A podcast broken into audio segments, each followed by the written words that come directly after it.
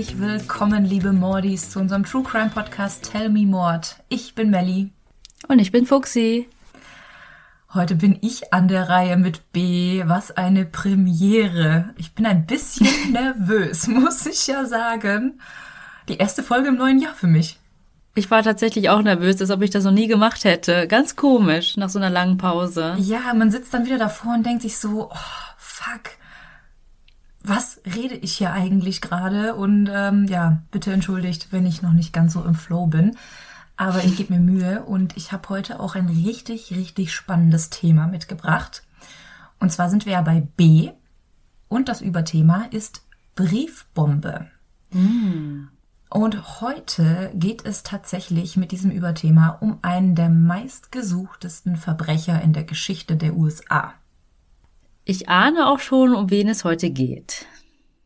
Aber erzähl du einfach mal. Ja, ich denke, viele, die das Überthema sehen, was ihr ja wahrscheinlich tun werdet, wenn ihr auf unsere neue Folge klickt, dann können sich wahrscheinlich schon einige vorstellen, um wen es sich heute handelt. 17 Jahre lang hat das FBI versucht, diesem Täter auf die Schliche zu kommen, aber er ließ sich die ganze Zeit über nicht fangen. Und ich würde jetzt auch mal sagen, für all die Leute da draußen, die trotz des Überthemas und des Namens noch unwissend sind, würde ich am liebsten jetzt erstmal über seine Taten sprechen und später erst zu ihm kommen und zu seiner Person. Wir gehen ins Jahr 1978 nach Evanston, Illinois. Auf dem Parkplatz der Northwestern University wird am 25. Mai eine schöne kleine Holzkiste gefunden, die wie so eine Art kleines Paket aussah. Diese Holzkiste hatte keinen Adressaten, sondern nur einen Absender vermerkt. Der Absender war der Poststelle tatsächlich sogar bekannt. Es handelte sich nämlich dabei um den Materialwissenschaftsprofessor Buckley Christ. Beim Professor angekommen, wunderte sich dieser aber und sagte, dass das nicht seine Handschrift war und er die Schrift auf der Box auch nicht wiedererkennen würde. Professor Christ verweigerte also die Annahme der Sendung und übergab diese stattdessen an den Campuspolizisten Terry Marker. Anstatt dass Marker dieses Päckchen zur Polizei bringt oder es vorher durchleuchten lässt, versucht er das Päckchen selbst zu öffnen. In der Hoffnung, dadurch vielleicht irgendwas über den Empfänger oder den eigentlichen Absender herauszufinden. Aber im Moment, als der Polizist den Holzdeckel anhebt, erfolgte unmittelbar eine unglaublich laute Explosion. Zum Glück war die Explosion nicht so stark, um den Polizisten wirklich ernsthaft zu verletzen. Er litt nur einige Schnitt- und Schürfwunden und ein paar Verbrennungen. Nachdem die Polizei dann eintraf und die Bombe sicherstellte, fanden sie heraus, dass die Bombe selbst aus Metall war. Die Hülle der Bombe war ein Stahlrohr mit einem Durchmesser von etwa 25 mm und einer Länge von 230 mm. Diese war mit Schwarzpulver gefüllt, das hochexplosiv ist. Als Zünder fungierte ein Nagel, der beim Öffnen der Box mehrere Streichholzköpfe in Brand steckte und damit als Brandbeschleuniger für das Schwarzpulver eingesetzt wurde. Alles in allem war diese ganze Konstruktion eher eine sehr primitive Art einer Bombe, aber das sollte, wie wir heute wissen, nur der Anfang gewesen sein. Am 9. Mai 79, also fast ein Jahr nach der ersten Bombe, wurde die Northwestern University in Evanston erneut Opfer eines solchen Pakets. Diesmal landete das Paket bei dem Doktoranden John Harris. Und erneut kam das Opfer mit nur leichten Verbrennungen und Schnittwunden davon. Diese ganzen Ereignisse erregten zuerst nicht sehr große Aufmerksamkeit, auch nicht bei der Polizei, weil man konnte nicht herausfinden, wem diese Pakete zuzuordnen waren. Also es gab keine Hinweise. Hm. Aber ein halbes Jahr danach sollte sich das ändern. Am 15. November 79 startete eine Boeing 747 in Chicago und sollte in Washington landen. Als das Flugzeug dann die gewünschte Flughöhe erreichte, entwickelte sich plötzlich in der kompletten Passagierkabine ein dichter schwarzer Rauch und das Flugzeug musste sofort notlanden. Als das Flugzeug dann nach der Notlandung durchsucht wurde, fanden die FBI-Agenten, denn diese waren halt zuständig, weil es in mehreren Bundesstaaten passiert ist, eine Bombe im Gepäckraum. Diese Bombe war um einiges gefährlicher als die Vorgängermodelle. Denn wäre diese Bombe wie geplant explodiert, hätte sie einen Flugzeugabsturz verursacht. Diesmal war der Mechanismus der Bombe auch etwas ausgeklügelter als bei den ersten beiden, denn es musste sie keiner öffnen, damit sie ausgelöst wurde. Sie funktionierte so, dass sobald das Flugzeug eine bestimmte Höhe erreicht hat, verändert sich ja auch der Druck in der Kabine und auch im Gepäckraum. Und durch diesen Druckabfall bewegt sich dann der Zünder und dadurch explodiert die Bombe. Das ist ja ganz schön professionell. Ich meine, sie hätte sich auch vorher bewegen können, ne? Ja, genau, total. Und es war auch nur einem kleinen Defekt zu verdanken, dass die Bombe nicht explodiert ist. Also stattdessen hat sich halt nur dieser dichte Rauch entwickelt, aber nichts weiteres ist passiert. Also zwölf Passagiere haben eine Rauchvergiftung bekommen, was noch völlig im Rahmen ist, ähm, ja, dafür, dass das Flugzeug auch hätte abstürzen können. Hm. Also nur dank dieses Zufalls und dass die Bombe nicht explodierte, ermöglichte es den FBI-Agenten, die Bombe sicherzustellen und zu entschärfen. Aber wieder konnte nichts an der Bombe darauf schließen lassen, wer der Bombenleger war. Nur wie gesagt, der Zündmechanismus fiel den FBI-Agenten besonders ins Auge, weil die Idee, dass der Zünder auf Druck reagiert, ist nicht üblich. Also eine rudimentäre Bombe ist einfacher zu bauen als das. Das ließ das FBI darauf schließen, dass der Bombenleger wahrscheinlich jemand mit einem überdurchschnittlichen IQ oder ja, einer überdurchschnittlichen Intelligenz sein muss. Ja, aber haben Sie dann nicht zumindest die Leute verdächtigt, die mitgeflogen sind? Also nicht nur die Passagiere, sondern auch das Personal? Jemand musste die Sachen ja abgegeben haben. Sie haben natürlich Befragungen durchgeführt. Allerdings war das als Brief aufgegeben worden, also als Päckchen quasi. Ach so. Und ähm, ja, das Flugzeug war quasi nur Mittel zum Zweck. Ah ja, klar, einfach Luftfracht. Ja, genau. Ich dachte erst, es ist aufgegebenes Gepäck, aber dann hätten sie es ja auch durchleuchtet am Flughafen. Ja, genau. Wobei durchleuchtet weiß ich nicht, ob sie das in den 70er Jahren schon gemacht haben, aber es war halt ein Päckchen, was aufgegeben wurde und was dann halt per Luftfracht nach Washington gehen sollte. Hm. Am 10. Juni 1980 bekam der CEO von United Airlines, Percy Wood, ein Paket zugeschickt. In diesem Paket befand sich ein Buch. Und als Wood das Buch durchblättern wollte, um herauszufinden, worum es sich handelte, weil er hatte es nicht bestellt und er hatte auch keine Ahnung, was das für ein Buch war, öffnete er es und in diesem Moment explodierte das Buch und alles um ihn herum flog durch die Luft. Wood wurde durch die Explosion lebensgefährlich verletzt und er litt durch die Sprengkraft Schnitt- und Brandwunden am ganzen Körper, aber er überlebte das Ganze. Und wieder gab die Bombe überhaupt keine Auskunft darüber, um wen es sich beim Bombenbauer handeln könnte. Also es waren keine Fingerabdrücke zu finden, keine DNA, gar nichts. Also nicht mal die Materialien konnten irgendwie darauf schließen, wo sie vielleicht gefertigt wurde. Und das FBI fand sogar heraus, dass der Klebstoff, der benutzt wurde, selbst angemischt wurde also um die Marke halt nicht herausfinden zu können. Und sogar die Oberfläche der benutzten Batterien wurde entfernt, damit diese nicht zurückverfolgbar waren. Also die Marke oder wo die gekauft wurden zum Beispiel. Seriennummer, falls mhm. es sowas gibt, irgendein ja. Code, ja. Also ich weiß nicht, ob es das bei Batterien gibt, aber der Bombenbauer war auf jeden Fall extra vorsichtig. Mhm. Das Einzige, was diese Bombe von den anderen unterschied, war eine kleine Signatur im Innenraum der Bombe. Und diese bestand aus zwei Buchstaben. F, C. Diese Buchstaben standen für Freedom Club. Das stellte sich dann später raus und da kommen wir auch nachher noch dazu.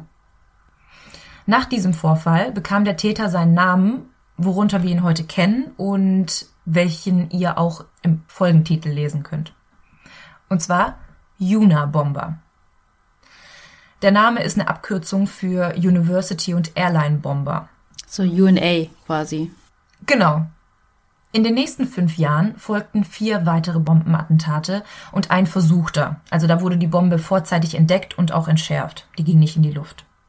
Und die Zielorte waren dabei im ganzen Land verteilt. Utah, Tennessee, Kalifornien, Michigan. Also es war nicht mal auf irgendeine Region begrenzt, sondern wirklich überall verstreut. Und dadurch konnte das FBI auch keine Rückschlüsse auf den Täter ziehen. Also sie konnten weder die Orte eingrenzen noch erlaubten irgendwie die Opfer irgendeine Art von Spekulation. Also die hatten überhaupt keinen Zusammenhang zueinander, keine gemeinsamen Veranstaltungen, keine Bekannten, keine Freunde, keine Arbeitskollegen. Also die waren wirklich alle komplett unterschiedlich. Trotz der gewaltigen Explosionen, die die Bomben hervorriefen, starb bei diesen Attentaten bisher ja auch noch niemand. Es gab lediglich leicht und schwer verletzte Opfer, aber alle überlebten die Anschläge. Aber das änderte sich dann am 11. Dezember 1995. Als der Computerladenbesitzer Hugh Scruton nämlich in seiner Mittagspause den Laden verließ, um zu seinem Auto zu gehen und um zum Lunch zu fahren, bemerkte er ein kleines Paket neben seinem Wagen liegen. Aus diesem Paket ragten einige Nägel heraus. Und ich hätte, glaube ich, direkt die Polizei gerufen, hätte ich das gesehen. Vielleicht auch nur mit meinem Wissen jetzt. Aber Scruton beschloss, die Box in Sicherheit zu bringen und dann die Polizei zu rufen. Aber als er die Box anhob, explodierte diese im selben Moment und mehrere Nägel durchbohrten seine Brust. Hugh Scruton starb vor Ort an seinen Verletzungen. Und dies war das erste Mal nach sieben Jahren, dass jemand durch die Bomben getötet wurde. Hm. Jetzt war natürlich auch die Öffentlichkeit langsam beunruhigt. Also es ging natürlich auch durch die Medien, dass es da einen unbekannten Briefbombenverschicker gab und dass das FBI noch keine Ahnung hatte, wer es war. Und jetzt ist plötzlich sogar jemand daran gestorben. Also wurde der Druck an das FBI auch immer größer. Es wurden unzählige Beamten abgestellt, die sich nur um den Fall Juna-Bomber kümmern sollten, aber sie konnten bisher noch kein Ergebnis präsentieren. Zwei Jahre dann, nach dem Tod von Scruton, gab es dann einen weiteren Anschlag an einen weiteren Computerladenbesitzer. Gary Wright wurde zum Opfer des Bombenlegers und im Gegensatz zum Anschlag davor, da gab es diesmal keine Toten. Wright erlitt zwar schwere Nervenschädigungen am linken Arm und kann ihn bis heute nur noch eingeschränkt benutzen, allerdings kam er zum Glück mit dem Leben davon. Aber dies wurde zu einem Wendepunkt im Fall Juna Bomber. Denn eine Mitarbeiterin von Wright beobachtete kurz vor der Explosion einen Mann, der sich auf dem Parkplatz irgendwie verdächtig verhielt. Und nach dem Anschlag erzählte sie dem FBI von der Beobachtung und daraufhin wurde ein Phantombild erstellt. Und dieses Phantombild ist, glaube ich, das bekannteste Bild im Fall Juna Bomber und ich glaube auch jeder, selbst die, die den Fall nicht kennen, kennen das Phantombild. Denn das ging komplett durch die Medien. Also das war der erste und einzige Anhaltspunkt, den das FBI hatte bis dahin. Auf diesem Bild sieht man einen etwa 25 bis 35 Jahre alten Mann mit zauseligen bis lockig braun blonden Haaren, einer Fliegerbrille und einem Kapuzenpullover. Das Foto werde ich euch auch auf Instagram hochladen. Es wäre mir auch voll verdächtig vorgekommen, wäre da jemand mit dem Aufzug da irgendwie rumgelaufen. Oder? Oder? Ja, also eigentlich musst du dir das angucken. Kennst du das Bild? Ja. Ja, okay. Ja, ich find's auch, also stell dir mal vor, du bist in deinem Laden und dann huscht da einer auf dem Parkplatz rum und kurz danach wird dein Chef attackiert durch eine Bombe. Ja, das ist schon wirklich sehr auffällig. Das FBI hatte jetzt die Hoffnung, dass sein Gesehenwerden ihn unsicherer machen lässt. Also, dass er vielleicht irgendwelche Fehler nun macht, weil er ja schon einen Fehler jetzt begangen hat. Und zwar gesehen zu werden. Aber daraufhin passierte erstmal gar nichts. Sechs Jahre lang war Stille um den Juna-Bomber. Sechs Jahre lang gab es keine Bombe, die verschickt wurde, keine Explosion, keine Toten, nichts.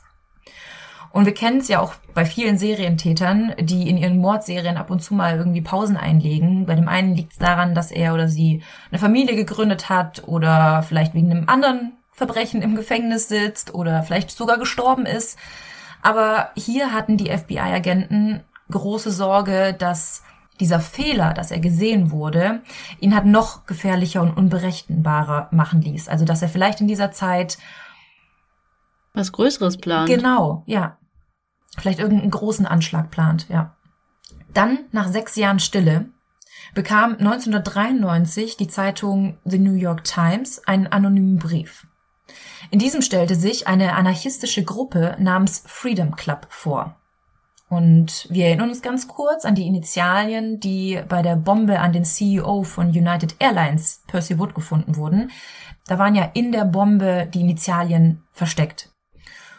Und dadurch konnten die FBI-Ermittler bereits einen Zusammenhang zu den Anschlägen ziehen. Weil das eine Information war, die der Öffentlichkeit vorenthalten wurde. Also es konnte sich jetzt nicht um Trittbrettfahrer handeln. Der Freedom Club kündigte in diesem Schreiben weitere Bombenanschläge an und dass sie sich nach den Anschlägen erneut bei der Zeitung melden würden. Einen Monat später folgte dann der angekündigte Anschlag. Am 22. Juni 93 wurde der Genetikprofessor Charles G. Epstein Opfer des Bombenlegers. Er verlor bei der Explosion drei Finger, erlitt eine schwere Trommelfellverletzung und dadurch auch einen Hörverlust an beiden Ohren. Gerade mal zwei Tage später explodierte ein weiteres Päckchen. Diesmal traf es den Informatikprofessor David Gallanter. Er unterrichtete an der Yale University in New Haven, Connecticut. Er überlebte den Anschlag, erlitt jedoch schwere Brand- und Splitterverletzungen. Außerdem wurde seine rechte Hand und sein rechtes Auge dauerhaft beschädigt.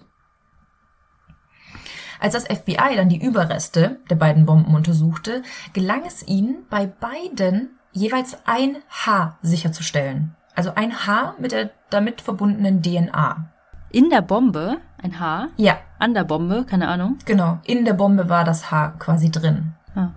Und vorher hatte der Bombenleger ja nie irgendeinen Fehler gemacht. Es gab ja nie irgendwelche Fingerabdrücke oder irgendwelche anderen Spuren und plötzlich war da ein Haar. Und da wurde das FBI auch sehr schnell misstrauisch und fand schnell heraus, dass die Haare zu unterschiedlichen Personen gehörten. Und sie gingen auch sehr schnell davon aus, dass das alles zu einem Ablenkungsmanöver des Bombenlegers gehörte. Also dadurch, dass er ja vorher nie Fehler gemacht hat, konnten sie sich nicht vorstellen, dass das jetzt wirklich die Haare des Bombenlegers waren. Und später stellte sich sogar heraus, dass der Juna-Bomber Haare von fremden Menschen an öffentlichen Plätzen fand, diese sammelte und die dann in den Briefbomben verstaute. Äh, so in Cafés oder wie? Ja, oder an Bushaltestellen oder in der Bahn oder so. Aber wie ausgeklügelt ist das bitte? Hm. Das war jetzt bereits das 15. Jahr des Bombenterrors. Am 10. Dezember 94 schaute Thomas J. Mosser der Manager einer Werbeagentur in North Caldwell, New Jersey, seine Post durch. Er war eine Weile nicht zu Hause gewesen und dadurch hatte sich halt einiges angesammelt. Und beim Durchsehen fiel ihm dann ein Paket auf, das eigentlich an seine Firma gerichtet war. Und das fand er ziemlich merkwürdig, dass es dann halt bei ihm zu Hause aufgetaucht ist, aber trotzdem öffnete er das Paket. Und im selben Moment explodierte dieses. Mosser starb unmittelbar.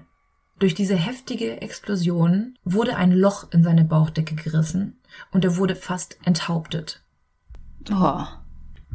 Diese Bombe enthielt Nägel, Metallsplitter und Rasierklingen, die sich mit der Explosion überall hineinbohrten. Tatsächlich fand die Spurensicherung beim Sichern der Beweise auf einem der Metallstücke wieder eine altbekannte Gravur. FC. Also der Bombenleger wollte auf jeden Fall, dass diese Attentate alle mit ihm oder mit dieser Gruppierung Freedom Club in Verbindung gebracht werden. Ein halbes Jahr nach diesem Anschlag bekam Gilbert P. Murray, Präsident einer Lobbygruppe der Holzindustrie in Kalifornien, ebenfalls ein Paket. Dieses war eigentlich an seinen Vorgänger gerichtet, aber da Murray ja nun der Präsident war, öffnete er das Paket und wurde ebenfalls wie Mosser unmittelbar getötet. Diese Briefbombe war die stärkste aller Juna-Bomber-Bomben. Am selben Tag dieser Explosion bekamen diverse Wissenschaftler Drohbriefe, die alle mit Freedom Club unterzeichnet wurden. Zeitgleich erhielt die New York Times und die Washington Post einen Brief, welche ebenfalls mit Freedom Club unterzeichnet waren. Und jetzt möchte ich mal ganz kurz einen Auszug daraus vorlesen. Wir haben einen Artikel mit etwa 35.000 Wörtern. Diesen Artikel würden wir gerne veröffentlichen. Wenn ihr es schafft, diesen Artikel nach unseren Vorgaben zu veröffentlichen, wird es im Gegenzug keine Bomben mehr geben. Wir nehmen an, dass dieser Artikel aufgrund seines Umfangs in mehreren Teilen veröffentlicht werden muss. Alternativ kann dieser Artikel auch in Form einer Broschüre veröffentlicht werden, die aber vorher gut beworben werden sollte. Außerdem sollte sie für jeden erschwinglich sein und in jedem Buchladen des Landes verfügbar sein, als auch in ein paar Ländern außerhalb der USA.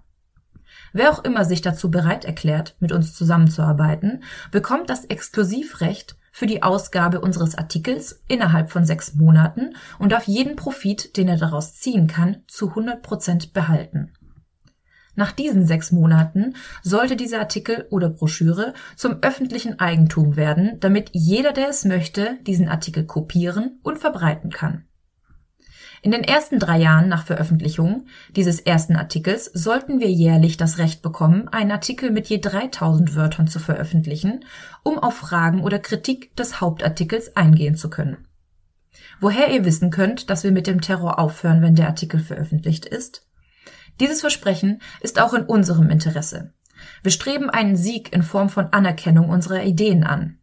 Sollten wir unser Versprechen nicht halten, würden uns die Leute nicht mehr respektieren und dementsprechend auch ungern unsere Ideen für sich annehmen. Stellt bitte sicher, dass die Antwort auf unsere Anfrage auch in der Presse veröffentlicht wird, damit wir diese nicht verpassen. Sollte uns eure Antwort nicht zufriedenstellen, werden wir mit dem Bau der nächsten Bombe anfangen. Hä? Und ist dieser Club wie offiziell? Wahrscheinlich nicht, oder? Nee, der Club ist natürlich nicht offiziell. Ähm, die nennen sich nur Freedom Club. Das ist eine anarchistische Gruppe, von der hat vorher noch nie jemand was gehört.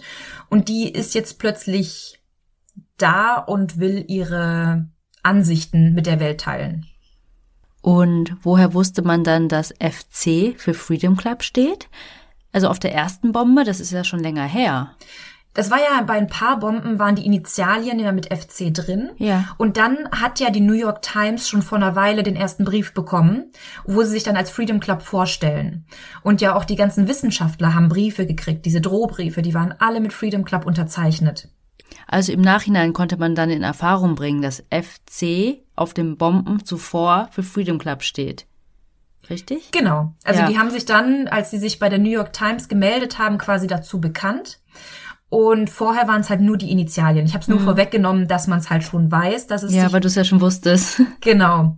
Ja, aber jetzt ist es quasi offiziell und jetzt haben sie sich halt auch dazu bekannt. Hm, okay, ja. Ich habe mich das vorhin schon die ganze Zeit gefragt, ob das so ein bestimmtes Logo war oder so, dass man das schon sofort wusste. Ja. nee, nee, also das ist jetzt kein äh, offizieller Club, so Schützenverein, sondern ähm, ja, eine anarchistische Gruppierung.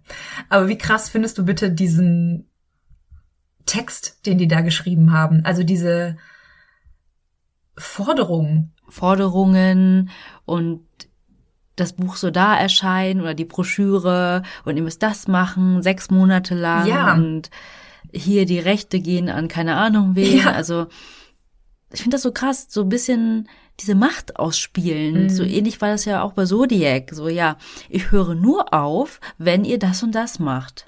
Ja, witzig, dass du den Zodiac jetzt erwähnst, denn der kommt nachher tatsächlich auch wieder ins Spiel. Ähm, das ist echt eine gute Überleitung, aber da kommen wir später dazu. Ja, ich glaube sogar, ich habe in meiner Folge auch erwähnt, dass man dachte, dass der Zodiac auch der Junabomber ist. Aber das hat sich dann als nicht richtig rausgestellt. Genau dazu komme ich nachher auch noch. Ein paar Wochen später. Liebe Mordis, wir haben heute einen ganz besonderen Werbepartner für euch. Denn heute könnt ihr nicht nur mit unserem Code sparen, sondern ihr spart mit jeder einzelnen Bestellung automatisch.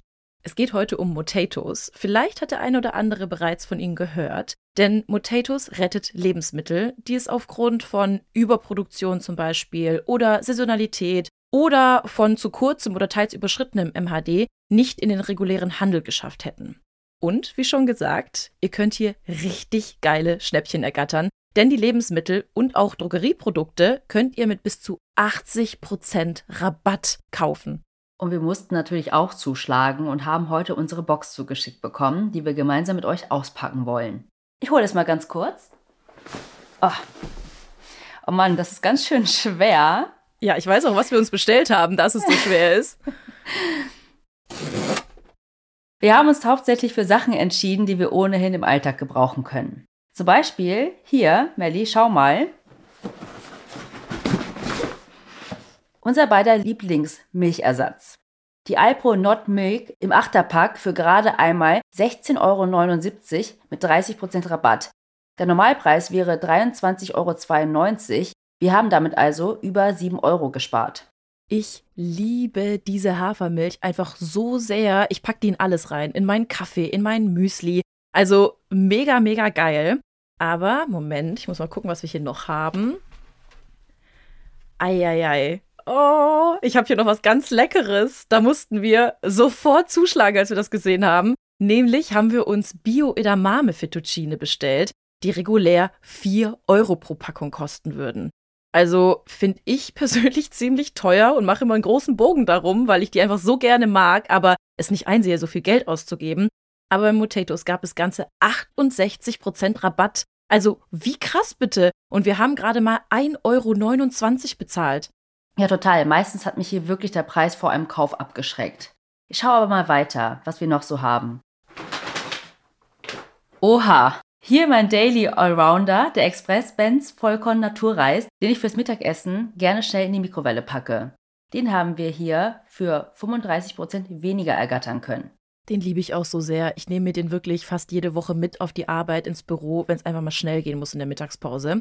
Und guck mal, Fuxi, ich habe mich hier besonders drauf gefreut. Das sind Gemüsechips. Da kosten zwei Packungen gerade nur 2,38 Euro. Und ich würde sagen, der nächste Filmabend kann kommen. Und wahrscheinlich wird es mal wieder eine True Crime Doku. Sehr wahrscheinlich. Aber für mich darf es bei einem Filmeabend auch gerne mal süß sein. Dafür habe ich mir erstmal 21% reduzierte Oreos bestellt. Du schwörst ja auf Oreos, denn die sind ja sogar vegan. Genau. Und ich muss gerade ein bisschen schmunzeln, denn ein Unboxing in einem Podcast ist wirklich ziemlich dumm. Aber Lebensmittel verschwenden ist noch viel dümmer, Leute. Vor allem bei so niedrigen Preisen. Und das Geile ist, ihr könnt bei uns sogar doppelt sparen, denn mit unserem Code TellMeMod15 alles groß und zusammengeschrieben, spart ihr nochmal 15% extra. Dieser Code ist gültig bis zum 31.03.2024 und alle weiteren Infos und Links zur Website findet ihr wie immer in unseren Show Notes. Und wir schauen jetzt einfach mal weiter, was wir noch so alles Leckeres in unserer Box finden können. Später bekamen dann die New York Times und die Washington Post dann diesen besagten Artikel zugesendet. Und den Artikel könnte man eigentlich eher als Buch bezeichnen, weil 35.000 Wörter sind nicht ganz wenig. Und Name dieses Buchs oder Artikels war Die industrielle Gesellschaft und ihre Zukunft. Und um schon mal was vorwegzunehmen, dieses Buch ist bis heute sehr, sehr beliebt und wird weiterhin von einigen Verlagen angeboten. Also, wen es interessiert, kann sich danach noch einlesen. Und wie wir vorhin schon gesagt haben, diese Forderung, die dieser Freedom Club stellt, der kommt ja schon einer Erpressung gleich. Also wenn ihr das nicht macht, oder es ist eine Erpressung, wenn ihr das nicht macht, dann werden weitere Bomben folgen. Und die USA sagt ja immer, wir verhandeln nicht mit Terroristen. Mhm. Und da musste ich tatsächlich auch an den Zodiac denken, weil da hieß es ja genauso, nee, wir veröffentlichen diese Briefe nicht, weil ansonsten würden wir ihm ja die Anerkennung geben, die er will. Und dann wollen die immer mehr. Genau weil es ja geklappt hat. Warum sollten die dann aufhören? Das ist ja gar nicht garantiert. Ja, eben. Aber als sie dann diesen Artikel gelesen haben, hat sich das FBI gedacht, oder die hatten die Hoffnung, dass sie nun nach all den Jahren des Terrors und dadurch, dass sie auch wirklich keine Ahnung hatten und keinen Anhaltspunkt, wer es sein könnte, haben die gehofft, dass sie durch diesen Artikel und vielleicht durch den Schreibstil herausfinden könnten, um wen es sich dabei handelt. Oder zumindest aus welcher Region der Täter stammen könnte. Mhm. Also setzte sich das FBI vor Veröffentlichung des Artikels erstmal zusammen. Dutzende FBI-Ermittler, Literaturexperten und Freiwillige lasen das Manifest, wie ich es ab jetzt nennen werde, durch und suchten nach Besonderheiten, also sie suchten zum Beispiel nach besonderen Sprachgebräuchen, die es nur in einer bestimmten Region in den USA gab, nach Rechtschreibfehlern, die vielleicht irgendwie auch untypisch sind und auch nach Satzzeichenfehlern, die vielleicht auch aus einer anderen Zeit stammten. Also es ändert sich ja immer ganz viel auch in der Grammatik und in der Rechtschreibung. Vielleicht war das ein Schreibstil, der vor, weiß ich nicht, der in den 40er Jahren unterrichtet wurde. Und dann hätten sie schon mal das mhm. Alter mhm. eingrenzen können. Aber ein Club deutet ja auch ein bisschen darauf hin, dass es mehrere Leute sind. Und der Mann, der gesehen wurde, ist dann vielleicht nicht der einzige. Mhm. Es gab verschiedene Theorien dazu, um wen es sich beim Freedom Club handeln könnte. Also viele waren sich sicher, dass der Freedom Club eigentlich nur eine Art Deckmantel sein sollte und dass es sich aber bei dem Bombenleger um eine Person handelt. Und dadurch, dass sie ihn sowieso schon als überdurchschnittlich intelligent einstuften, sahen sie es auch als realistisch an, dass er diesen Club erfindet, um sich dadurch halt zu schützen. Mhm. Die anderen dachten, dass es wirklich ein Club sein könnte, aber sie wollten halt auch keine Möglichkeit auslassen. Und deswegen sind sie erstmal von der Möglichkeit ausgegangen, dass es sich um eine Person handelt und dass sie durch das Manifest eventuell herausfinden könnten, um wen es geht. Mhm. Als dann aber das FBI nicht wirklich weiterkam durch ihre Analyse, veröffentlichten sie am 19. September 1995 den Artikel. Und damit nahmen sie halt auch die Öffentlichkeit mit ins Boot und hatten die Hoffnung, dass irgendwer diesen Schreibstil wiedererkennen könnte. Der erste Satz aus dem Junabomber-Manifest ist, die industrielle Revolution und ihre Folgen haben sich für die Menschheit als Desaster erwiesen. Also der Autor argumentiert in seinem Manifest, dass Technologien die Gesellschaft destabilisieren und Menschen in ein unerfülltes Leben drängen. Also im Zuge des technischen Fortschritts werde die Menschheit an das System angepasst, obwohl es eigentlich umgekehrt sein sollte. Und die einzige Lösung dafür wäre die Rückkehr zur wilden Natur. Und so ein paar andere Kernaussagen sind, dass die Technologien die Leben der Menschen wertlos und sinnlos machen und sie in psychische Krankheiten zwingen dass die moderne Gesellschaft die Menschen dazu zwingt, unter dem Vorwand der politischen Korrektheit ihre wahren Emotionen zu verbergen, wie zum Beispiel den Hass, und dadurch die Menschen aber nicht aufhören zu hassen, aber sie dazu gezwungen werden, sich selbst zu belügen. Außerdem bewundert der Autor den Urmenschen, der nur für sich selbst verantwortlich war und stellt den industriellen Menschen als Gegensatz dar, der von anderen Menschen, dem Staat und Konzernen abhängig ist und dass Kindern von der Gesellschaft die Ideale aufgezwungen werden. Und der Autor ruft zu einer Revolution auf, um die technologische industrielle Gesellschaft zu bekämpfen. Außerdem begründet er seine Morde in dem Manifest so, dass die Presse so viel Informationen produziert, dass die Köpfe aller Menschen restlos überfüllt sind und dass sich niemand mehr eine eigene Meinung bilden kann. Und um die Öffentlichkeit irgendwie mit seinen Ideen zu erreichen, muss man etwas Außergewöhnliches tun. Also als ob Morde oder Bombenanschläge etwas Außergewöhnliches wären. Hm, mit der Social Media und der ganzen Informationsflut. Ja, aber das ist ähm, gut, dass du das sagst, weil viele Wissenschaftler oder viele, die sich mit diesem Text, mit diesem Manifest befassen, sagen, dass er damit so ein bisschen in die Zukunft geblickt hat.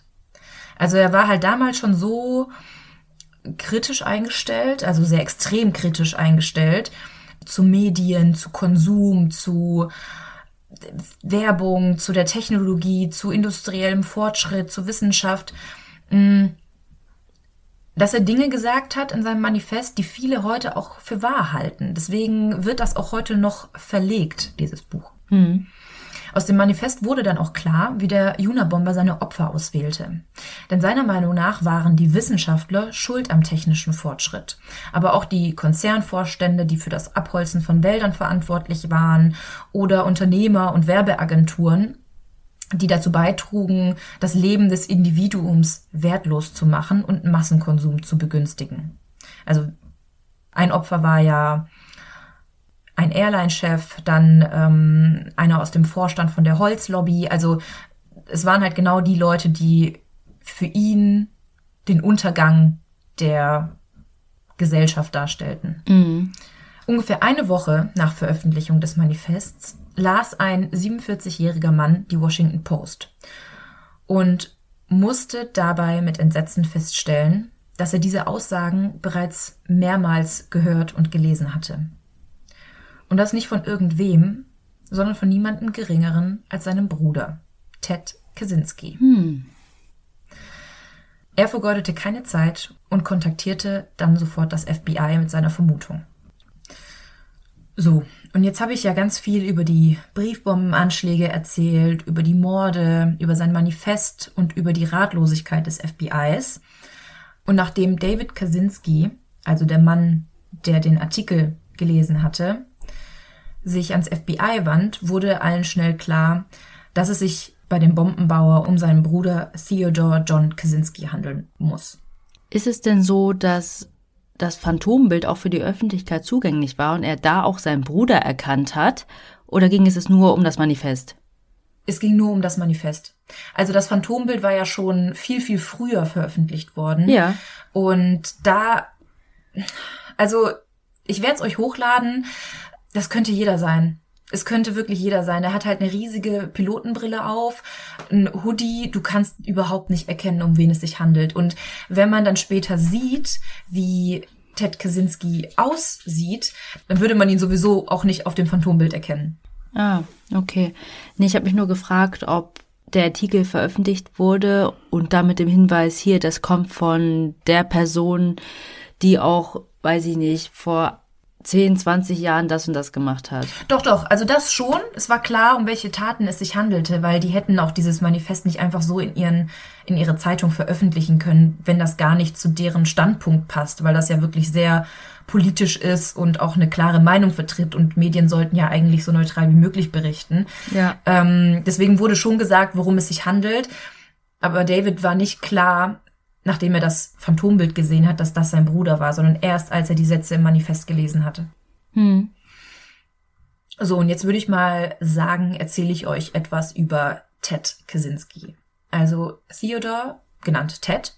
John Kaczynski ist der älteste Sohn von Wanda Theresa Dombeck Kaczynski und Theodore Richard Kaczynski, der von allen aber nur Turk genannt wird. Beide stammten von polnischen Einwanderern ab und die ersten zehn Jahre Teds Lebens hatte die Familie auch nicht wirklich viel Geld. Sie lebten in relativ ärmlichen Verhältnissen in Chicago und sein Vater Turk arbeitete sein Leben lang in Fabriken. Er war körperliche Arbeit gewohnt, war immer fleißig und bei allen Vorgesetzten sehr beliebt. Wanda und Turk liebten ihren kleinen Sohn Ted über alles. Er war so ein kleiner Sonnenschein. Er war immer gut gelaunt, immer am Grinsen. Er war so das perfekte Anfängerbaby, haben alle gesagt.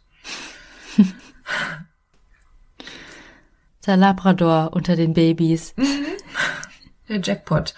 Aber nach neun Monaten änderte sich das Ganze ein bisschen. Da bekam er nämlich einen seltsamen Hautausschlag, der wie so eine Art allergische Reaktion aussah, und daraufhin wurde er ins Krankenhaus gebracht. Zuerst konnte niemand herausfinden, was er hatte. Und eine Woche lang wurde er quasi in Quarantäne gesetzt, weil sie nicht wussten, wie ansteckend dieser Ausschlag war. Und seine Eltern durften ihn nur zweimal jeweils eine Stunde am Tag besuchen. Nachdem die Ärzte dann herausfanden, dass es sich bei dem Ausschlag um Nesselsucht handelte, konnten sie ihn behandeln und er durfte nach einer Woche nach Hause gehen. Nach seiner Heimkehr war aber Ted irgendwie nicht mehr dasselbe Baby wie vorher.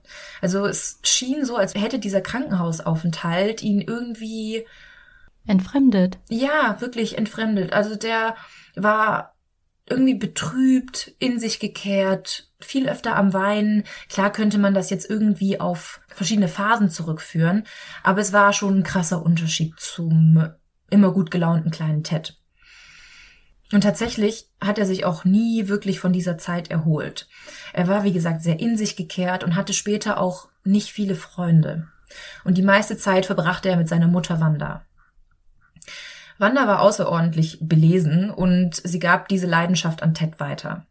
Und schnell merkten auch seine Eltern, dass Ted ein bisschen anders war als die anderen Kinder in seinem Alter. Er verstand nämlich in jungem Kindesalter schon sehr komplexe Texte für Erwachsene.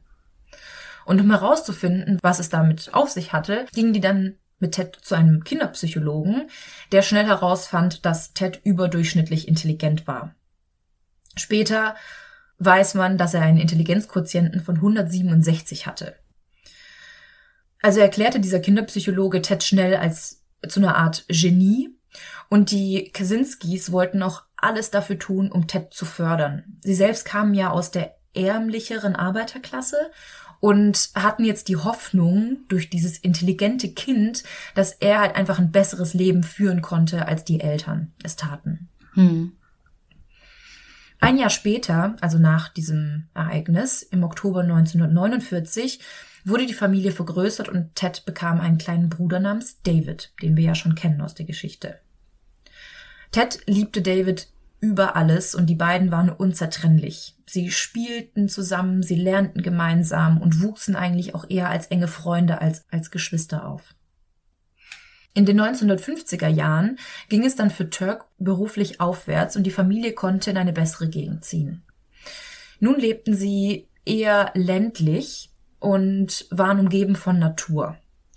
Und Turk liebte die Natur. Er nutzte das dann, um seinen Söhnen dies näher zu bringen. Die ganze Familie ging super gerne zelten und wandern und die Brüder lernten schon richtig früh, wie man sich in der freien Natur zurechtfindet. Und mit zehn konnte Ted bereits essbare von giftigen Pflanzen unterscheiden. Hm, Survivor. Mhm. Ja, gut, dass du das sagst. Merk dir das mal. Und da Ted seinen Klassenkameraden ja weit überlegen war durch diesen hohen IQ, überredeten ihn seine Eltern, eine Klasse zu überspringen. Zu dieser Zeit ging es dann los, dass Ted den Druck hoher Erwartungen spürte. Also er merkte halt, dass seine Eltern das auch irgendwie wollten, dass er die Klasse überspringt, dass er immer bessere Noten schreibt. Und Ted wollte sich eigentlich auch ganz gerne mit den anderen Kindern anfreunden, aber er musste auch irgendwie so seinem Ruf als intelligentes Kind gerecht werden und strengte sich halt immer weiter an. Ted hatte auch das Gefühl, dass seine Eltern seine Noten irgendwie wichtiger waren als seine persönliche Weiterentwicklung. Und in der neuen Klasse fühlte sich Ted von Anfang an nicht wirklich wohl. Alle waren ja älter als er und er passte einfach nicht so richtig rein. Da er auch schon vorher wenige Freunde hatte, vertiefte er sich nun immer mehr in die Schularbeiten und arbeitete halt richtig hart an seinen Noten. Und außerhalb der engen Familie konnte Ted auch mit anderen Menschen nichts anfangen. Und sogar, das finde ich irgendwie eine witzige Anekdote, sagte Ted einmal, er wolle nicht mit seiner Tante sprechen, weil er dachte, dass sie zu dumm für ihn sei. ich gebe dir keinen Kuss, du bist zu dumm für mich. Wie alt war er da? Äh, müsste er ungefähr zwölf gewesen sein? Elf, zwölf? Oh, krass. Ja. Voll der Diss. Mhm. Von einem Zwölfjährigen gedisst. Ein paar Freunde hatte Ted aber außerhalb der Schule, aber das waren eher die Freunde seines sieben Jahre jüngeren Bruders David. Und Ted störte das aber nicht so lange sein Bruder halt einfach mit dabei war. Hä, und die war nicht zu so dumm oder wie? Scheinbar nicht. Vielleicht hat er sich da auch überlegen gefühlt. Also wenn ja. Erwachsene dümmer als er sind, dann ist das krasser, als wenn Kinder dümmer als er sind. Das ist ja, okay, stimmt. In der Highschool ging es dann Ted wie den meisten Teenagern. Er wusste nicht so wirklich, was ihm Spaß machte und probierte mehrere Dinge aus. Er war sogar in der Schulband. Ich glaube, er hat Posaune gespielt oder auf jeden Fall eine Art Blasinstrument. Aber das war alles nicht wirklich was für ihn. Alle wussten halt, wie schlau Ted war und ihnen war seine Anwesenheit auch so ein bisschen unangenehm. Seine eigene?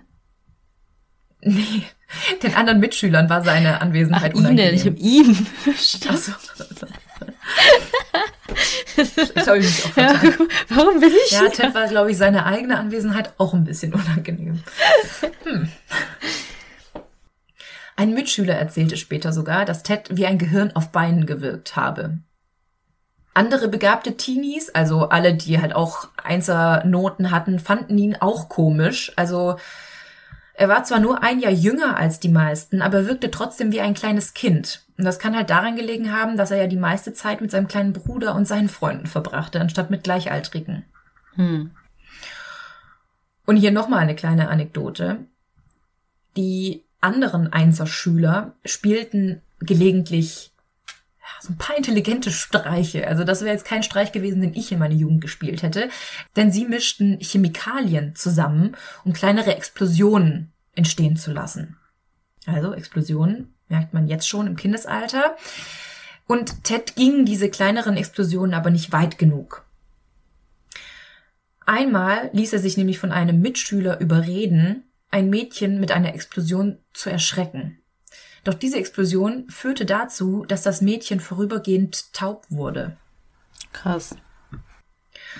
Und schon damals hat man gemerkt, dass ihm so ein bisschen die Empathie für das Ganze fehlte. Also man kann das natürlich auch irgendwie als jugendlichen Leichtsinn abtun und dass der, dieser Streich einfach ein bisschen schief gegangen ist. Aber Ted war das danach so ein bisschen egal. Hm. Ted grübelte auch manchmal tagelang vor sich hin und schloss sich dafür in seinem Zimmer auf dem Dachboden ein. Aber alles in allem war jetzt nicht besonders auffallend. Also er hat jetzt nicht irgendwie Tiere gefoltert oder Brandstiftung gemacht oder sonst irgendwas, sondern er war einfach, ja, für viele war er einfach dieser kleine, intelligente, zerstreute Professor. So ein Gehirn auf Beinen. Hm. Und die meisten Lehrer empfanden ihn auch einfach als Musterschüler. Er hatte immer die besten Noten, hat immer seine Hausaufgaben gemacht. Und dadurch war es auch nicht verwunderlich, dass es Ted dann nach nur drei Jahren Highschool, nachdem er dann schon zwei Klassen übersprungen hatte, mit 16 schaffte, seinen Highschool-Abschluss zu bekommen. 1958 bekam er dann, also mit 16 Jahren, ein Stipendium für eine der bekanntesten Elite-Universitäten der Welt. Harvard nahm ihn nämlich auf und gab ihm sogar ein volles Stipendium. Im Herbst 1958 begann er dann dort ein Mathematikstudium. Die meisten Studenten dort stammten aus recht reichen Familien und die bezahlten alle die Universität selber. Und Ted gehörte aber zu der armen Arbeiterklasse. Also er war ja ein Stipendiat und die anderen hatten halt das Geld, um dort auch zur Schule zu gehen. Und schon wieder passte Ted nicht in das Gesamtbild. Und sie waren noch alle älter als er. Ja, genau. Das kommt dazu. Er war wieder einer der jüngsten. Dann saßen da alle in ihren Maßanzügen, nur er hatte halt den schlecht sitzenden Second-Hand-Anzug. Einer seiner wenigen Freunde dort war Roy Wright. Die beiden diskutierten manchmal stundenlang über politische Themen und von denen gab es ja in den 50er Jahren genug. Es war ja die Nachkriegszeit, die Verbrechen der Nazis kamen langsam zum Vorschein und auch die Atombombe wurde entwickelt und viele Akademiker und Wissenschaftler bekamen Zweifel, ob das Streben nach Wissen eventuell doch nur Leid und Schaden verursachen würde. Hm. Außerdem wurde in den 50er Jahren in Harvard Allgemeinbildung unterrichtet. Die Humanisten dort lehrten, dass die Wissenschaft eine tödliche Bedrohung für die Menschheit sei, und die Wissenschaftler hingegen lehrten, dass die Wissenschaft unaufhaltsam ist. Also beides addiert scheint irgendwie in eine gegensätzliche Richtung zu gehen. Hm. Die meisten Studenten hörten dem ganzen, ja, Gelaber auch nicht wirklich zu. Sie lernten einfach nur zum Bestehen und lernten das auswendig. Aber Ted war fasziniert von diesen Ansichten. Also da hört man auch schon wieder ein paar Parallelen zu seinem Manifest und zu seinen Ideologien heraus. Dadurch, dass sein Vater auch so sehr der Natur verbunden war, aber sein Arbeitsleben immer in dunklen Fabriken verbringen musste, begann Ted den technologischen Fortschritt als Hürde für das menschliche Glück zu sehen. Außerdem liebte er es einfach darüber zu diskutieren. Also er liebte es, zu allem eine Meinung zu haben und ja, allen das so ein bisschen aufs Brot zu schmieren. Und das wurde ihm mehr oder weniger auch so ein bisschen zum Verhängnis. Von Herbst 59 bis Frühjahr 62 war Ted nämlich Teil einer Persönlichkeitsstudie namens Multiform Assessment of Personality Development. Und im Rahmen dieser Studie wurde er über einen Zeitraum von drei Jahren jede Woche etwa eine Stunde lang großem psychischen Stress ausgesetzt. Also er wurde immer wieder in so eine Art Verhörsituation gebracht, also kam in einen Raum mit einem Gegenspieler und diesem sollte er seine politischen und gesellschaftlichen Ansichten darbieten. Und dieser Gegenspieler war aber ein Mitarbeiter dieser Studie und seine Aufgabe war es, den Verhörten quasi zu erniedrigen und seine Ansichten einfach komplett in Frage zu stellen. Also die einzige Aufgabe war es, einfach alles zu verneinen und alles negativ zu reden, was die andere Person sagte. Und da wurde dann halt getestet, wie die Personen auf so großen psychischen Stress reagieren. Heute weiß man, dass die Studie wahrscheinlich im Rahmen des vom CIA geleiteten M-Cultra-Projekts durchgeführt wurde. Bei diesem Projekt das in den 1950er Jahren startete, wurden systematisch Menschenversuche unter anderem mit Einfluss von LSD durchgeführt. Und dabei sollten Methoden der Gehirnwäsche optimiert werden. Und warum hat er überhaupt da mitgemacht? Musste er oder hat er da mitgemacht, weil es ein bisschen Cash gab? Ich glaube, da gab es überhaupt kein Geld, aber er fand irgendwie diese Situation, dass er seine Ansichten darbieten konnte und verteidigen durfte, fand er einfach super spannend. Er hätte jederzeit aufhören können. Und bis heute fragen sich halt Psychologen, warum er das drei Jahre lang gemacht hat mit sich. Also er hätte jede Woche, er hätte da nicht mehr hingehen müssen, aber er ging trotzdem immer wieder hin. Und viele Psychologen sagen auch, dass diese Experimente Hauptauslöser für Teds spätere Briefbombenanschläge waren. Er selbst sagt zwar, dass ihm diese durchgeführten Experimente nichts ausgemacht haben, aber viele, die ihn damals kannten, waren anderer Meinung. Zum Beispiel sein Freund Roy erzählte, dass sich Ted in dieser Zeit halt total veränderte, dass er immer grummeliger wurde, dass er sich noch mehr zurückzog als sowieso schon und dass er noch mehr zu einer Art Einsiedler wurde. Vielleicht war es auch, weil ihm ja sein Intellekt so sehr wichtig war. Also ihm war es ja so wichtig, der Schlauste zu sein, die besten Noten zu haben. Und durch dieses Experiment wurde das ja immer wieder in Frage gestellt. Und vielleicht war das so dieses, irgendwann knack ich die Leute, irgendwann stimmen sie mir zu. Ich muss einfach nur lang genug. Und oft genug darüber reden. Ich muss das einfach nur lang genug durchziehen. Ja. Ja. Im Juni 1962 schloss er dann sein Bachelorstudium im Harvard ab und im selben Jahr wechselte er dann an die University of Michigan in Ann Arbor, wo er zunächst ein Masterstudium der Mathematik absolvierte und im Jahr 67 seinen Doktorat erlangte. Für seine Dissertation mit dem Titel Boundary Functions wurde er mit dem Sumner Meyer Prize ausgezeichnet. Also man muss sagen, all seine Dissertationen beziehungsweise all seine Facharbeiten, die er irgendwie veröffentlicht hat, oder viele davon wurden mit Preisen ausgezeichnet. Und er war in der Theorie ein unfassbar guter Mathematiker. Aber viele seiner Theorien waren einfach zu theoretisch, dass sie praktisch eigentlich nutzlos waren. Also die waren auch nur auf dem Papier gut. Praktisch konnte man nichts davon umsetzen. Für Sheldon Cooper. Ja, wirklich. Also bei der Recherche dachte ich ganz oft, das erinnert mich total an Sheldon. Also wirklich.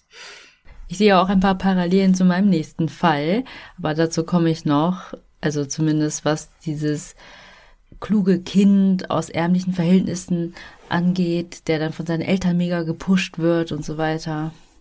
Ja. Oh, diesmal teasert Fuxi. Seid gespannt. Nee, aber erstmal weiter. Ich bin gespannt. Also, aber ich habe mich trotzdem gerade gefragt, warum hat er Harvard verlassen? Also, wenn er so klug war und so gut war, dann hätte er locker auch dort noch ein Stipendium bekommen, oder? Ja, hätte er auf jeden Fall. Ich glaube, für ihn war das eher so, er wollte gucken, was er noch so alles schafft. Oder was er noch so alles machen kann. Oder es lag vielleicht auch an den Experimenten, dass es so ein bisschen wie der gezwungene Abschluss war des Ganzen. Vielleicht hätte er sonst nie damit aufgehört. Ja, und vielleicht ist die University of Michigan ja auch in dem Fachbereich Mathe ja besser. Es kommt ja nicht nur auf die ganze Uni an, oder? Ja, dazu weiß ich jetzt gerade gar nichts, aber kann gut sein. Ja. Von außen schien es auch so, als würde Ted in Ann Arbor einfach nur studieren und Forschung betreiben und als würde es ihm sonst so gut gehen.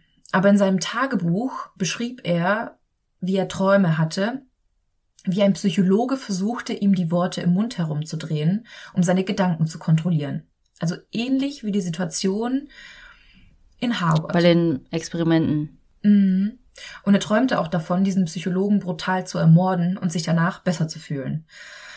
Also erkennt man jetzt halt schon so ein bisschen, wie sich der Wunsch nach Rache in ihm formt. Mhm. Und obwohl er ja auch immer frustrierter wurde, lebte er seinen Hass nicht aus. 1967 bekam er dann seinen Doktortitel und bekam sogar eine Festanstellung an der University of Berkeley. Aber auch da gefiel es ihm nicht wirklich. Er war zwar ein Genie und ein Meister in Mathematik, aber überhaupt kein guter Lehrer. Also er unterrichtete wirklich nur stur nach Lehrplan und hatte überhaupt kein Verständnis für die, ja, dummen Fragen seiner Studierenden. Weil er dachte immer so, warum verstehen die das nicht? Warum sind die zu dumm dafür? Also nur weil er das versteht, heißt ja nicht, dass jeder andere das direkt checkt. Mhm. Trotzdem war er eigentlich auch sehr beliebt bei den Kollegen, weil er halt auch Lösungen für Probleme fand, die andere schon längst aufgegeben hatten. Und als er dann 1969 seine Kündigung einreichte, versuchten auch viele ihn davon abzuhalten, aber sie schafften es nicht und 69 verließ er dann Berkeley ohne eine Begründung. Im Sommer 69 ging Ted dann mit seinem Bruder David in der kanadischen Wildnis wandern und beide waren ja seit ihrer Kindheit sehr naturverbunden und sie träumten beide von einem Leben in der Natur fernab von jeglicher Zivilisation. Und bei diesen Wanderungen bekam Ted dann eine Idee. Sein Traum war es, ein Stück Land zu kaufen und dort abgeschieden zu leben. Daraufhin bewarb er sich dann um eine Parzelle in der kanadischen Wildnis. Die Überprüfung dieser Daten dauerte allerdings monatelang und zunächst wohnte Ted dann wieder im Haus seiner Eltern in Lombard, Illinois, also so ein Vorort von Chicago. Zu dieser Zeit fing Ted dann an, Leserbriefe an diverse Zeitungen zu schicken.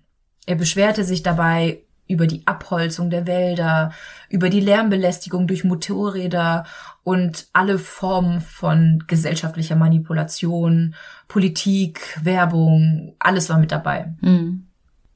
Er fing auch an, in immer größeren Dimensionen zu denken. Also er beschloss, dass das, was er das technologische System nannte, komplett abzulehnen. Er war der Meinung, dass die moderne Gesellschaft nur dazu diente, die Menschen unglücklich zu machen. Und in den Leserbriefen wurde er auch immer radikaler und auch in verbalen Gesprächen mit seinen Eltern oder seinem Bruder war er immer feindseliger und kam überhaupt nicht von seinen Meinungen weg.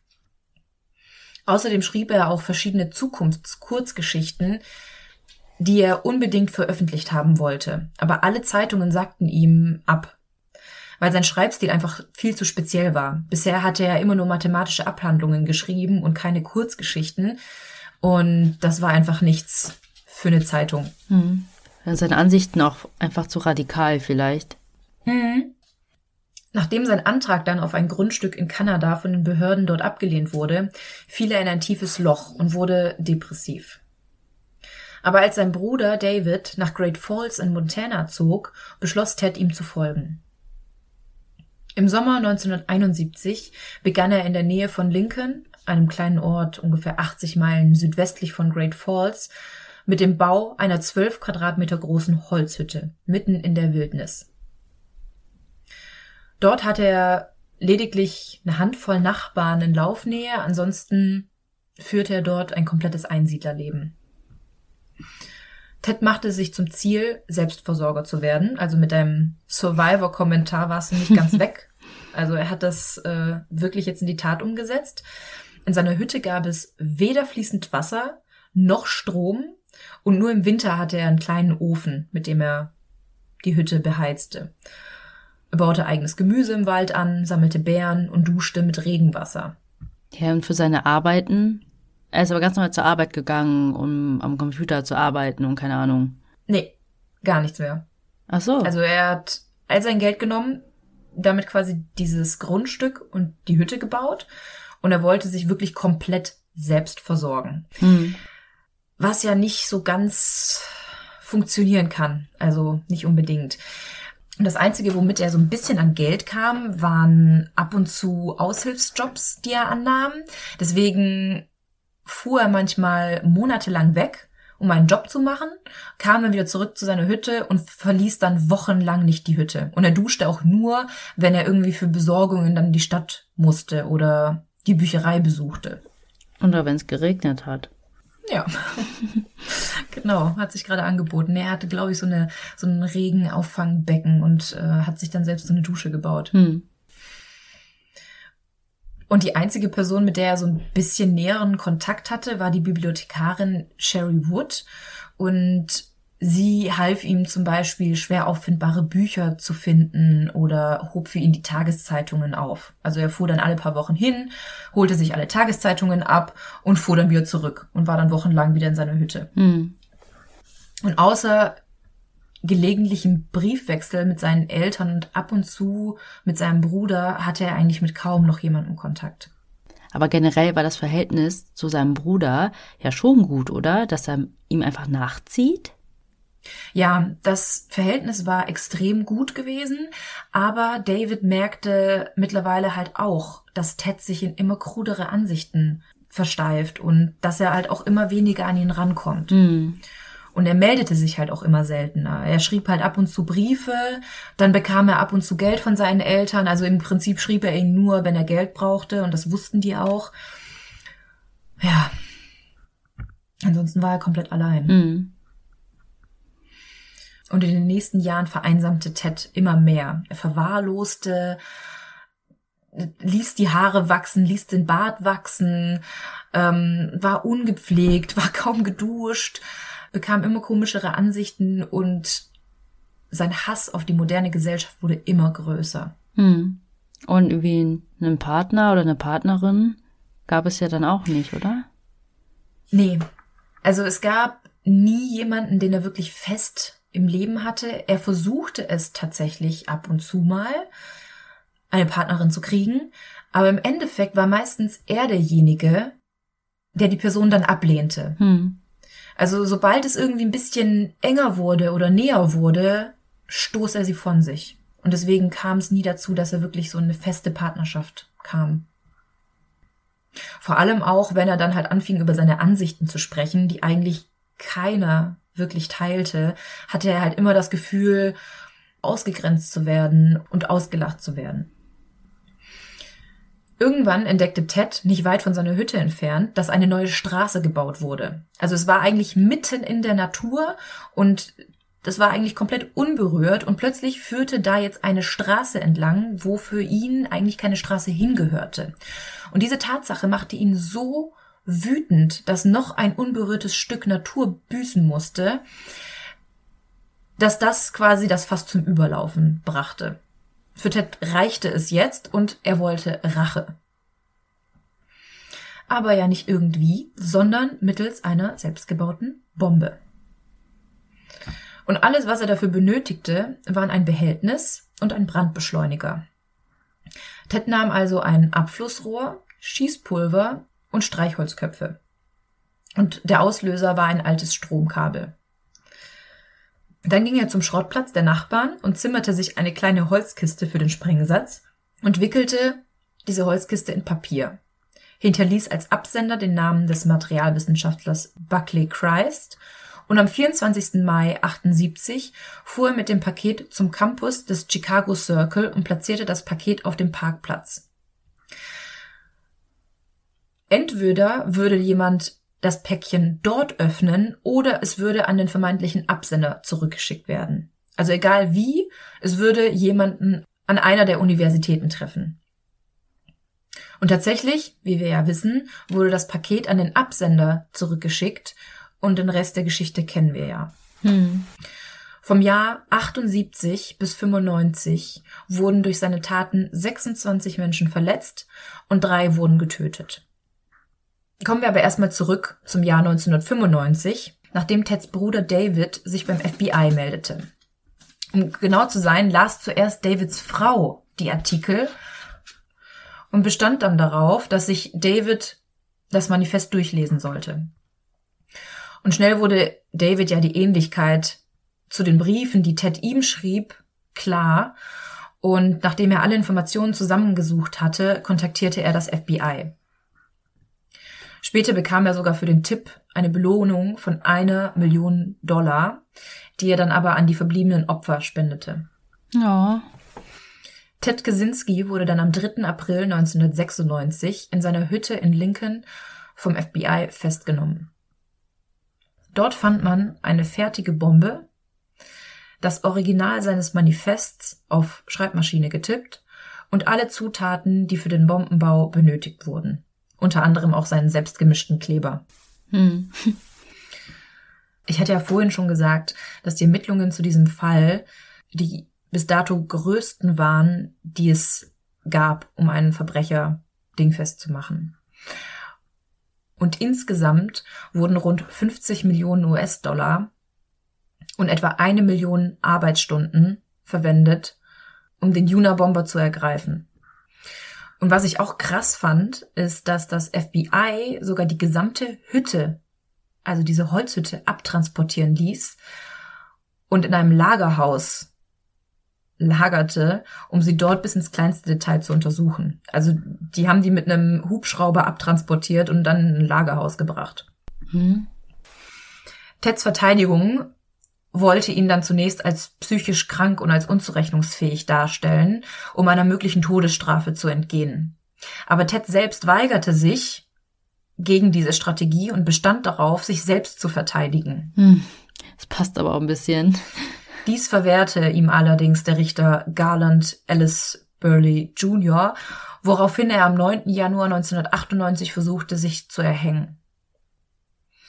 Daraufhin wurde dann eine psychologische Untersuchung durchgeführt, die zu dem Schluss kam, dass Ted unter einer paranoiden Schizophrenie leidet.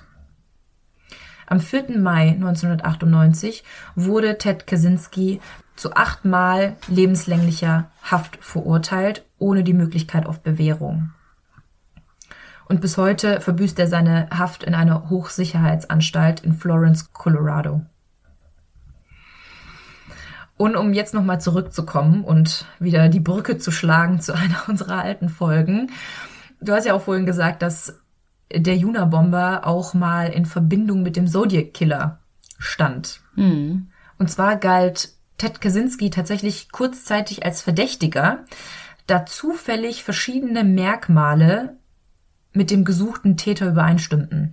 Also zum Beispiel lebt er zu der Zeit, als die Morde geschahen, auch in der Bay Area, wo ja die Taten des Zodiacs passiert sind.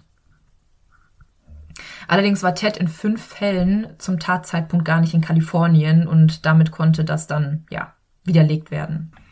Genau, wegen der Abwesenheit. Und ich hatte, glaube ich, auch noch aufgeschrieben, ja, dass die beiden natürlich der Presse gedroht haben, aber sich auch beide für Kryptographie interessiert haben mhm. zu der Zeit. Ja. Genau, also so ein paar Parallelen gab es da, aber nein, Ted Kaczynski war nicht der Zodiac. Und selbst in der Haft schreibt Ted bis heute Briefe und auch Theorien und korrespondiert mit etwa 400 Personen, um mit ihnen über seine Theorien zu diskutieren. Oh, ich habe dir auch schon mal gesagt, Melly, dass wir auch mal irgendwelchen Häftlingen schreiben sollten. Ja. Also in den USA. Ich fände das auch so krass spannend. Aber ich glaube. Ob die uns antworten? Ja, weiß ich nicht. Wer zahlt denn das Porto? Also zurück an uns. Eine gute Frage. Wahrscheinlich müssen wir das selber bezahlen. Wir können die Briefmarken reinlegen. Nehmen Sie diesen Anruf an? Ja, aber dann wird er uns nicht antworten. Da wird nee. uns niemand antworten. Ja, und das war jetzt von mir der Fall zum Juna-Bomber. Eine Sache würde ich gerne noch sagen, und zwar, wie immer, irgendwie trifft sich das super oft, dass es dazu auch eine Serie gibt. Die habe ich vor mehreren Jahren mal geschaut und ich habe sie mir mit Absicht nicht nochmal angeguckt, weil ich nicht wollte, dass ich mich irgendwie von der Serie beeinflussen lasse. Aber ich habe gelesen, dass die Serie so produziert wurde, dass sie so nah wie möglich an den wirklichen Ereignissen drankommt. Also wer möchte, kann sich gerne die Serie Manhunt, die erste Staffel Unabomber angucken. Die gibt's auf Netflix. Ist super, super spannend. Da wird der ganze Fall aus einer etwas anderen Perspektive dargestellt. Und zwar geht's da, glaube ich, los mit dem Manifest. Also da wird quasi mit dem Manifest versucht, der Juna-Bomber zu finden und darum dreht sich eigentlich, ja, der Hauptteil der Serie. Auch super, super spannend. Also wer Lust hat, kann sich das gerne angucken. Hm. Ja, genau, das ist dann eine fiktionale Serie dazu, aber es gibt auch eine Doku auf Netflix dazu, ne? Genau, die habe ich mir aber auch nicht angeschaut, weil ich dachte so, nee, ich kann jetzt nicht schon wieder mit einer Netflix-Doku äh, umherkommen. Aber schaut einfach mal bei Netflix Juna-Bomber ein und dann werden euch auf jeden Fall mehrere Sachen angezeigt. Ich will auch nicht immer so Schleichwerbung dazu machen, aber Echt? Netflix bezahlt uns nicht. Gebt mal bei Google was ein und schaut, wo ihr landet. Genau, es gibt auch unendliche YouTube-Videos, auch vor allem, die sich mit dem Manifest beschäftigen. Also bis heute beschäftigen sich unglaublich viele Menschen mit dem Manifest, diskutieren das, weil Ted Kaczynski damals schon so ein bisschen, wie ich ja vorhin schon gesagt habe, in die Zukunft geblickt hat und viele jetzt ja auch dieselben kritischen Fragen stellen, wie er damals gestellt hat. Nur nicht ganz so radikal. Ja, das finde ich echt interessant, dass du das auch sagst, dass das Buch immer noch verlegt wird und auch noch zu kaufen ist. So ähnlich ist es ja auch beim Wort Manifest, ja auch bei dem kommunistischen Manifest von Karl Marx. Mhm. Das kannst du ja auch immer noch kaufen und lesen und konsumieren, keine Ahnung. Ist schon interessant, was solche Ideen dann doch irgendwie für einen Einfluss haben. Jetzt vom Juna-Bomber auch und dass er auch so lange nicht gefasst wurde. Mhm. Daran musste ich auch ein bisschen denken, als du gesagt hast, dann ist da eine Briefbombe angekommen und dann wieder einem anderen Staat, andere Uni, keine Ahnung, dass man das alles in Verbindung gebracht hat. Also ich finde das immer super schwierig für die Polizeiarbeit, weil im Nachhinein ach, ergibt ja alles Sinn, ja. da ist das passiert. Natürlich passt das zusammen, aber dass man dann irgendwie diese ganzen Fälle miteinander in Verbindung bringt und ihn letztendlich schnappen konnte, ist auf jeden Fall bemerkenswert. Ja, ich glaube, so richtig in Zusammenhang bringen konnten die das, weil die Bomben alle ähnlich gebaut wurden. Also es war alles ein ähnlicher mhm. Baustil und es war einfach ungewöhnlich. Also ungewöhnlich die Details und ja, mit dem Druck, was du gesagt hattest, ja. Dem selbstgemischten Klebstoff. Also wenn es irgendwo anders eine Briefbombe gab von eventuell einem Trittbrettfahrer, dann hat er normalen Klebstoff verwendet. Das haben die ja auch nicht mit der Öffentlichkeit kommuniziert, mhm. weil das ja Täter Wissen ist und weil die ja auch nicht wollten, dass wenn irgendwer vielleicht auf die Idee kommt, das nachzuahmen, die Taten des Täters nachahmt, sondern die haben ja dann ganz anders gearbeitet. Ja. Und so konnten die das dann schon relativ früh in Zusammenhang setzen und spätestens als dann die Initialien auftauchten, ähm, war es dann klar. Hm. Ja, und ich finde es auch krass in diesem Fall, dass er ja von seinem Bruder verraten wurde ja. und die standen sich ja schon nah der hat sich bestimmt auch gedacht, da muss ich meinen eigenen Bruder ausliefern. Aber ich meine, darum ging es letztendlich nicht nur. Er hat ja wirklich viele, viele Menschen verletzt und umgebracht mhm. aufgrund seiner Ideologien und Ideen und Theorien, dass da auch irgendwie das Familienbündnis nicht reicht. Ja, David sagte später aber auch, dass er unglaublich mit sich gehadert hat. Mhm. Also auf der einen Seite halt die Liebe zu seinem Bruder und diese enge Bindung, die die beiden miteinander hatten.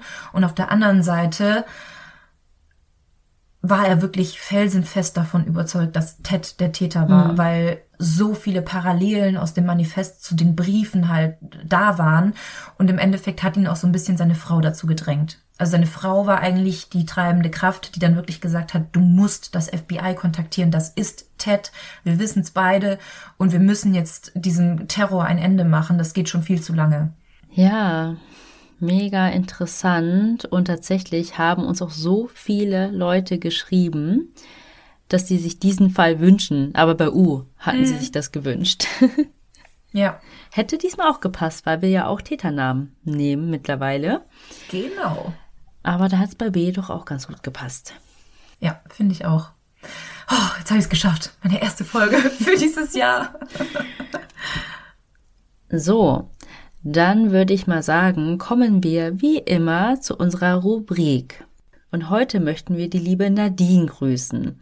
Wir beide mussten ein bisschen schmunzeln, als wir deine Nachricht gelesen haben. Du hast uns nämlich geschrieben, dass du gerade alleine nach Hause läufst und uns gerade hörst und es dadurch auch nicht so gruselig ist, weil du dadurch nicht auf irgendwelche spooky Hintergrundgeräusche hörst. Und falls dir doch was passieren sollte, hast du noch geschrieben, hattest du immerhin den besten Crime Podcast auf den Ohren. also auf jeden Fall danke für das Kompliment und wir hoffen natürlich, du bist heile nach Hause gekommen. Ja. also, liebe Grüße gehen raus an dich, Nadine. Also melde dich besser nochmal. Genau, schreib uns gern nochmal. Und wenn ihr auch Lust habt, uns zu schreiben, macht das gern über Instagram. Da heißen wir, wie wir heißen, Tell Me More Podcast. Oder schreibt uns gerne eine E-Mail an tellmemorepodcast at gmail.com. Da freuen wir uns immer riesig drüber. Außerdem dürft ihr uns auch sehr, sehr gerne bewerten, wenn ihr möchtet. Und das könnt ihr neuerdings auch bei Spotify machen. Also das dürft ihr natürlich auf jedem anderen Podcast-Player, wo ihr das gerade hört, tun. Aber seit neuestem geht das auch bei Spotify und wir würden uns total freuen, wenn ihr uns da auch einen Daumen hoch oder fünf Sterne oder wie das auch immer da funktioniert, ich weiß es gerade gar nicht, geben würdet. Damit würdet ihr uns total helfen. Und ja, andere Möglichkeiten der Unterstützung wären Kofi. Da könnt ihr uns ein kleines Trinkgeld dalassen. Da freuen wir uns auch immer total drüber und nutzen das auch immer ganz brav nur für den Podcast. Ja, genau. Dann sind wir am Ende der Folge. Nächste Woche geht es weiter mit C. Und wir lassen euch mal wieder abstimmen, glaube ich, was es wohl für ein Überthema oder für ein Fall wird. Und bis dahin bleibt uns nur zu sagen, was wir immer sagen. Wir hoffen, ihr habt Lust auf mehr bekommen. Oder Mord. Und bis zur nächsten Woche. Tschüss. Ciao.